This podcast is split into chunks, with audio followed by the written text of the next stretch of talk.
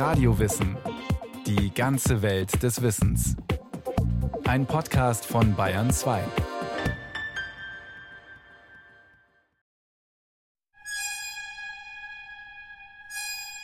Als ich heute Abend im Dunkeln über die Oberfläche dieses Planeten schritt, schreckte ich einen Regenpfeifer auf, der auf dem Boden ruhte, und hörte ihn mit sausenden Schwingen fortfliegen. Da schreibt einer über die Natur und ihre Erscheinungen, über all das, was er draußen beim Umherstreifen sieht und hört und riecht und fühlt. Sein Name ist Henry David Thoreau. Der amerikanische Schriftsteller zog sich 1854 für zwei Jahre in die Wälder bei Concord in Massachusetts zurück. Meine Freunde staunen darüber, dass ich nachts gern auf einsamem Feld und im Wald allein spaziere. Manchmal höre ich bei meinem einsamsten und wildesten Mitternachtsgang das Pfeifen und Rattern der Eisenbahn, in der vielleicht sogar einige jener Freunde bei Nacht über einen wie Sie meinen wohlbekannten, sicheren und öffentlichen Weg geschleudert werden. Henry David Thoreau hatte sich am Waldensee eine Blockhütte errichtet, um ein einfaches, naturnahes Dasein zu erproben. Aber am Ostufer fauchte viermal am Tag der Zug nach Fitchburg vorbei. In seinen Journals, den Tagebüchern, die der Aussteiger verfasste, schlägt sich deshalb nieder, so der Philosoph Jürgen Goldstein, dass er in seiner Naturwahrnehmung schon den Einbruch der Zivilisation und der Moderne hat, die er nicht beliebig einfach nur verteufelt, aber er registriert sehr genau, welche Schwierigkeiten sich da mit einstellen. Wie sich Landschaften verändern und wie sich der eigene Blick auf Wälder, Berge, Seen und Flüsse verändert, wenn die Natur als bedroht erlebt wird. Wie dann ihr ideeller Wert steigt. Möge ich nie blind sein für die Schönheit der Landschaft. Musik hören, ohne dass eine Saite vibriert. Thoreau war vom Philosophen Ralph Waldo Emerson beeinflusst, dem Begründer des amerikanischen Transzendentalismus, der das Göttliche in der Natur und im menschlichen Geist, aber nicht mehr im Jenseits verortete. Auch John Muir, ein aus Schottland in die USA eingewanderter Schriftsteller, fühlte sich von Emersons Ideen beflügelt. Ich kam aus den blühenden Gestrüppen Floridas und wanderte ins Pflanzengold des großen Tales von Kalifornien, als die Flora noch unbetreten war. Doch aus den blühenden Wiesen wurde bald Weideland. Ganze Wälder fielen den Holzfällern zum Opfer. Die Geldwechsler befanden sich im Tempel, bemerkte John Muir 1898 in seinem Buch über die Berge Kaliforniens. Während Thoreau schon 40 Jahre früher beim Anblick junger Pechkiefern daran denken musste, dass diese im Rachen einer Lokomotive enden würden. Das sind so die ersten Registratoren mit einem Sensorium dafür, welche Katastrophen die Industrialisierung mit sich bringt. Der materialistische Raubbau an der Natur weckte eine alternative Geisteshaltung. Eine Haltung, die bewahren, nicht zerstören will. Sprachlich und ganz real. Die beiden Autoren Henry David Thoreau und John Muir können auch als Pioniere der Ökobewegung gelten. So Leute wie Henry David Thoreau oder John Muir sind die ersten, die daran gedacht haben, dass wir Nationalparks einrichten müssen, dass es Naturschonräume gibt, in die der Mensch nicht beliebig eingreift. Der natürliche Tag ist ganz still und wird kaum unsere Trägheit tadeln. Thoreau saß viel am Fenster seiner Hütte und schaute und lauschte, um dann zur Feder zu greifen. So brachte die Dampfmaschine nicht nur Dreck und Lärm, sondern auch eine neue Art der Naturbeschreibung hervor. Nature Writing. Die Gattungsbezeichnung kam allerdings erst später auf, sagt Jürgen Goldstein, der ein Buch über die Sprachlandschaften des Nature Writing verfasst hat. Thoreau hat nicht vom Nature Writing gesprochen, er hat es einfach gemacht. Nicht wenige Autoren und Autorinnen fühlten sich von seinen Texten animiert. Nan Shepard etwa. Die 1893 geborene schottische Dichterin versuchte dem Wesen der Berge auf die Spur zu kommen. Oder die Studentin Annie Dillard, die 1968 ihre Abschlussarbeit am College über Henry David Thoreau verfasste. Sie tat es ihm gleich, indem sie für ein Jahr an einen Fluss in den Virginia Blue Mountains zog, um wieder zu Sinnen zu kommen. Für ihr Journal Pilgrim at Tinker Creek erhielt sie 1975 den Pulitzerpreis. Das heißt, es hat sich eine gewisse Tradition an Texten herausgebildet, in England und Nordamerika vor allem. Und im Rückblick zeigt sich, das gehört zusammen. Und dann kommt das Etikett auf Nature Writing. Ein kleiner Trupp Meisen kam im Winter täglich, um sich aus meinem Holzbau ein Mahl zu picken oder die Krümel an meiner Tür. Und mit luftigem sommerlichen Pihi der Zimtbauchvöbeltyrann vom Wald her. Schrieb Thoreau. Seine Tagebücher haben auch sie inspiriert, erklärt die 1956 geborene Schriftstellerin Esther Kinski im Deutschlandradio. Ich finde die Journals wirklich ein sagenhaftes Unterfangen. Dieser Vorsatz, tagtäglich zu schreiben über das, was man sieht. Und was man hört und dabei denkt und fühlt. Der intellektuelle Waldläufer mischte seine Beobachtungen mit Reflexionen, Erinnerungen und auch gelehrten Assoziationen. Aber er blieb letztlich auf dem Boden der sinnlich wahrnehmbaren Tatsachen. Sprich, Schwarzkopfmeise und Kannenpflanze, Fischadler und Fünffingerkraut gaben den Ton der Tagebücher vor. Interessant ist dieser Ansatz, schreiben, was man sieht, ja, und zwar ohne jetzt unbedingt das in Muster einfügen zu wollen, Erklärungen bieten zu wollen, ja, ohne Zweck. Henry David Thoreau lebte zwei Jahre, zwei Monate und zwei Tage am Walden Pond bei Concord. Später verdichtete er seine Tagebuchtexte zu dem berühmten 1854 erstmals veröffentlichten Buch Walden oder Leben in den Wäldern, in dem er jedoch so tut, als habe er nur ein einziges Jahr im Wald verbracht. Weil er dann nämlich mit dem Einjahreszyklus eben die ganzen vier Jahreszeiten einmal durchschreiten kann. Es wird also stilisiert, es wird literarisch aufbereitet, aber eben nicht beliebig erfunden, sondern es wird eine empfindsame Sprache gesucht, die dem Natureindruck entsprechen soll. Nature Writing ist der Versuch, Fühlen und Denken, Sehen und in Worte fassen einander anzunähern, Natur und Kunst zur Deckung zu bringen, was nicht heißen muss, dass man den Text auch vor Ort, also im Wald oder am Fluss ausfeilt. Aber die eigene Erfahrung zählt. Ob sie nun Henry David Thoreau oder John Muir hießen, ob sie Falken studierten, wie der Engländer John Alec Baker, oder für Jahre in der Wüste lebten, wie der amerikanische Naturforscher Edward Abbey. Alle diese Autoren haben eben konkret benennbare Erfahrungen gemacht an einem See, im Gebirge oder an einem Fluss oder in einer anderen Art von Natur und haben die beschrieben. Und zwar in der Regel aus einer Ich-Perspektive, das heißt das eigene Empfinden, das eigene Erleben, das eigene Reagieren auf die Natur wird zu einem zentralen Mitbestandteil. Streng wissenschaftliche Texte, die um Objektivität und Distanz bemüht sind, meiden die Ich-Form wie giftiges Schierlingskraut.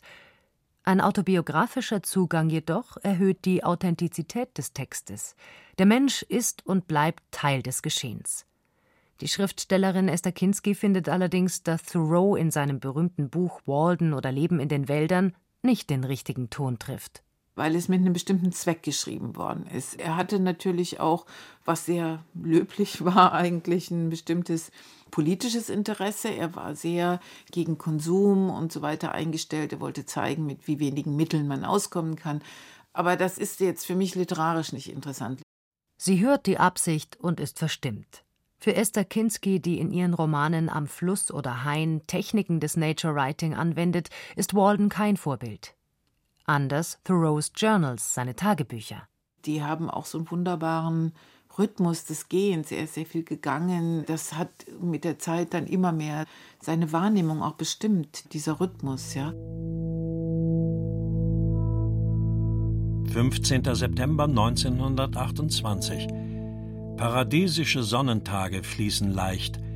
Auf den trüb-rötlichen Pinselblüten des Wasserdostes einer hanfähnlichen hohen Staude an Grabenrändern saugen behaglich ausgebreitet Tagpfauenaugen.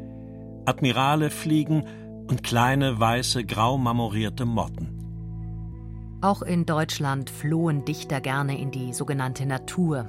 So trieben die Weltwirtschaftskrise und der aufkeimende Nationalsozialismus etwa Wilhelm Lehmann hinaus aus der engen Stube ins weite Land. Auf langen Spaziergängen erwanderte sich der Naturkunde- und Sprachlehrer in den 1920er und 30er Jahren die Gegend um Eckernförde im Nordosten Schleswig-Holsteins. Im stillen, grasverwachsenen Park stehe ich bewundernd vor der Sumpforchidee still. Heimlich den Kopf aus dem Schatten in den schräg einfallenden Sonnenstrahl haltend, hat sie ihre Rispen aufgefaltet. Sie heißen bukolische Tagebücher oder Begegnung mit den Wasserprimeln. Wilhelm Lehmanns so sachkundige wie poetische Schriften waren in Deutschland lange unpopulär. Jetzt, in Zeiten des erklärten Artensterbens, werden seine Texte wiederentdeckt. Der schriftstellernde Lehrer gilt mittlerweile sogar als ein früher Vertreter des Nature Writing, obwohl es für die Gattung hierzulande keine adäquate Bezeichnung gibt. Natur beschreiben, Natur schreiben, Naturliteratur, er findet keine passende Übersetzung, meint der Philosoph Jürgen Goldstein. Das ist auch gar nicht so schlimm, denn Nature Writing ist an sich schon kein wirklich festgezurrtes Genre. Wir haben zwar einen Kanon inzwischen von großen Autoren, die wir dazuzählen, aber es ist ganz gut, dass wir da keine Schublade machen, in die dann Texte feinsäuberlich hineinsortiert werden oder auch nicht. Das heißt, wir haben hier eine Naturliteratur im weiteren Sinne vorliegen, die aber dennoch bestimmte Kriterien erfüllen muss, damit man überhaupt vom Nature Writing sprechen kann. Die Bezeichnung ist ein diffuser Begriff für Texte, die zwischen literarischem Essay und naturkundlichem Sachbuch changieren. Auch lyrische und romanhafte Züge stellen keine Kontraindikation dar. Die Unschärfe, das Meandern zwischen den Disziplinen gehört vielmehr dazu. Es ist kein Sachbuch, es ist kein dokumentarischer Text, auch nicht einfach nur ein Tagebuch, sondern alle Motive des Stilistischen werden in diesen Texten verwendet. Wechselnde Perspektiven, Zoom und Zeitraffer etwa.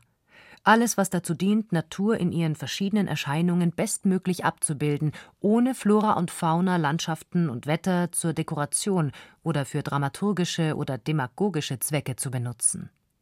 Die Schriftstellerin Marion Poschmann erklärte 2015 in ihrer Poetikvorlesung Kunst der Unterscheidung. Nicht der mikroskopische Blick ist ausschlaggebend, der ein Moos vom anderen zu trennen weiß, sondern eine Sensibilität dafür, aus welcher emotionalen Schicht ein Wort, ein Bild stammt. Wie schnell drohen Kitsch und Klischee. Man denke nur an die stolze Rose. Für Schriftsteller hierzulande ist das Gelände besonders vermint, nicht nur, dass sich im westlichen Denken mit der Aufklärung ein dualistisches Weltbild festsetzte, das den vernunftbegabten Menschen über die zu bändigende Natur stellte. Mit der deutschen Romantik entwickelte sich auch eine Art Gegenkultur der Sehnsucht, die die Natur in ein Idyll verwandelte, was den Zugang erschwerte weil die Natur selber romantisiert und bedeutungsaufgeladen wurde. Und das hat natürlich dann im späten 19. Jahrhundert und im 20. Jahrhundert Widerstände ausgelöst. Bloß keine eskapistische Gefühlsduselei. Deshalb trennte man in Deutschland auch besonders streng zwischen Wissenschaft und Dichtung. Angloamerikanische Autoren und Autorinnen taten sich leichter, spartenübergreifend zu arbeiten, mit Blick fürs botanische oder biologische Detail literarisch schreiben. Warum nicht? Im ewigen Nieselregen eine neue Gewohnheit, der Abendspaziergang. Bisweilen erhasche ich einen Blick auf andere dämmerungsaktive Wesen, ein paar verfrühte Nachtfalter, eine verspätete Waldschnepfe, Zwergfledermaus und großes Langohr als flatternde Schatten in dem kurzen Zeitfenster zwischen zu hell zum Fliegen, sie, und zu dunkel zum Sehen, ich. Auf dem Melles kommen bemerkte ich eines Abends eine Zwergschnepfe, die sich ganz verhuscht neben einen Maulwurfshügel duckte. Ich hielt sie für eine Lerche, bis sie still in die Dämmerung entschwirrte, fort zu ihrem arktischen Nistplatz. Welch spannende und doch so kurze Begegnung. Das 2018 veröffentlichte Buch des englischen Autors Richard Maybe, eines Meisters des Nature Writing, trägt den leicht irreführenden Titel Die Heilkraft der Natur. Die Bewegung im Freien, das Beobachten der Tiere und Pflanzen halfen Richard Maybe aus einer schweren Depression. Aber Nature Writing ist kein therapeutisches Verfahren. Der gesundheitsbewusste Henry David Thoreau starb viel zu früh. Annie Dillard ernährte sich beim Schreiben ihres Buches Pilgrim at Tinker Creek fast nur von Zigaretten, Kaffee und Coca-Cola und nahm 15 Kilo ab. Allerdings tat es ihr erklärtermaßen gut, statt sich selbst zu beobachten, die Gegenwart zu erleben wenn sie den blättrigen Atem eines Baumes roch. Nature Writing bietet nicht das große Glück und das Heil der Welt. sagt denn auch der Philosoph Jürgen Goldstein. Aber die große Zufriedenheit bei der Betrachtung der Natur, endlich mal nicht mal nur bei sich zu sein, sich also mit der Aufmerksamkeit und in der Aufmerksamkeit an das andere zu verlieren. Wobei das andere weder heilsam noch sinnvoll ist, sondern ziemlich fremd und verstörend wirken kann. Annie Dillard erlebte, wie der Tinker Creek Hochwasser führte und zu einer braunen Sturzflut wurde, die alles mit sich riss. Büsche, Bäume, tote Bisamratten und Singvögel, Plastikmilchflaschen, Brücken, Betonkeile und hölzerne Eisenbahnschwellen, die schneller vorbeischossen als jeder Expresszug. Zivilisation und Wildnis erweisen sich letztlich als untrennbar. In Esther Kinskis 2014 veröffentlichtem Roman Am Fluss erkundet die Ich-Erzählerin den River Lee im Osten Londons. Ich machte mich auf in Richtung Osten, schlug mich durch Niemandsland, mit Fuchsbauten unter Dornengestrüpp und rostigen Überbleibseln alten Eisenbahnzubehörs abseits der großen Bahnhöfe. Knospender Flieder nickte an halb zerfallenen Bauzäunen. Verbeulte Einkaufswagen standen in frühlingskarges Gebüsch gerammt. Ein fast schon apokalyptisches Bild. Weil Esther Kinski nicht in diesen Nature Writing Pool geworfen werden möchte, spricht sie übrigens lieber von Gelände als von Natur.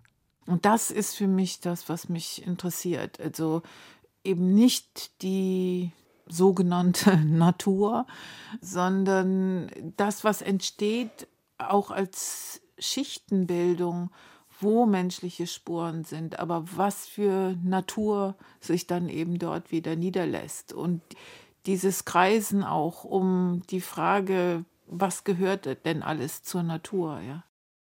Das Interesse an der Natur scheint in dem Maße zu wachsen, in dem die Wälder sterben. Bert Brechts Aussage ist heute obsolet, dass ein Gespräch über Bäume fast ein Verbrechen ist, weil es ein Schweigen über so viele Untaten einschließt. Das Gegenteil ist der Fall. Wer nicht über Bäume, also im weitesten Sinne über die Natur spricht, begeht jetzt vermutlich eher eine Untat. Doch es fehlt inzwischen oft am Wissen, was da eigentlich so alles kreucht und fleucht. Und was der Mensch nicht kennt, das nimmt er nur schwer wahr. Angesichts einer Natur, wo wir drohen, Analphabeten der Benennung zu werden, wer kann denn heute noch zehn Bäume benennen oder Vögelarten und so weiter, sehen wir auch weniger. Unsere Welt schrumpft ein. Auf dem nahen Acker keimt bläuliches Getreide. Der Geruch von Gülle durchströmt die Luft. Die Schriftstellerin Judith Schalansky wandert das Flüsschen Reik entlang, das in den Hafen von Greifswald mündet. Links verschanzt sich ein Wäldchen, hinter von der Witterung gehärteten Kiefern und einem Wall bemooster Findlinge. Davor sprießt eine Kolonie von braunen, Spitzmorcheln gleichenden Sporenähren mit bekrönten Stängeln.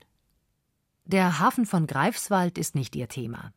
Für ihr Buch Verzeichnis einiger Verluste nahm Judith Schalansky das verbrannte Ölbild Caspar David Friedrichs zum Anlass, um das Gelände hinter dem romantischen Gemälde zu rekonstruieren. Schritt für Schritt, Satz für Satz. Es ist junger Schachtelhalm, Überbleibsel längst vergangener Erdzeiten, Feind aller Bauern. Literatur kann eine Methode der Renaturierung oder Wiederbelebung sein, sagte Judith Schalansky im Deutschlandfunk. Das Verrückte ist ja in dem Moment, wo man anfängt zu sprechen und zu schreiben oder zu musizieren, in irgendeiner Weise eben Kultur zu fabrizieren. Das tun wir ja nicht umsonst, um Lücken zu überdecken oder um Lücken erfahrbar zu machen oder um von jemandem, der verreist ist, vielleicht auch verstorben, Geschichten zu erzählen. Und dann passiert was ganz Merkwürdiges. Äh, was Gespenstisches eigentlich. Das Abwesende ist vielleicht sogar realer, als wenn diejenige Person jetzt mit am Kaffeetisch sitzen würde. Nature Writing, Natur zu schreiben, heißt also auch sie zu beschwören, ihre Erscheinungsformen in Worte zu bannen und die bedrohten Tiere und Pflanzen zumindest in die Sprache zu retten.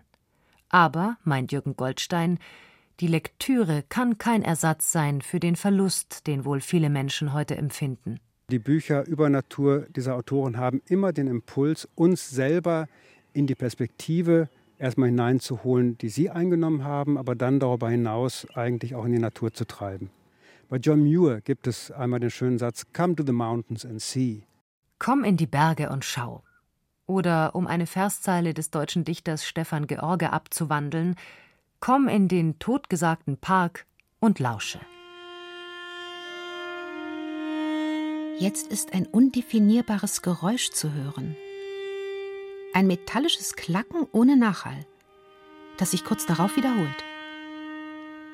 Und dann öffnet sich hinter einer Böschung die frisch gemähte Rasenlandschaft eines Golfplatzes, dessen künstliche Hügel sich bis an den Fahrbahndamm einer Umgehungsstraße schmiegen. Menschen mit hellen Schirmmützen schlagen Bälle in die Luft, während aus dem dichten Heckengehölz neben mir ein Sprosser zu schlagen beginnt.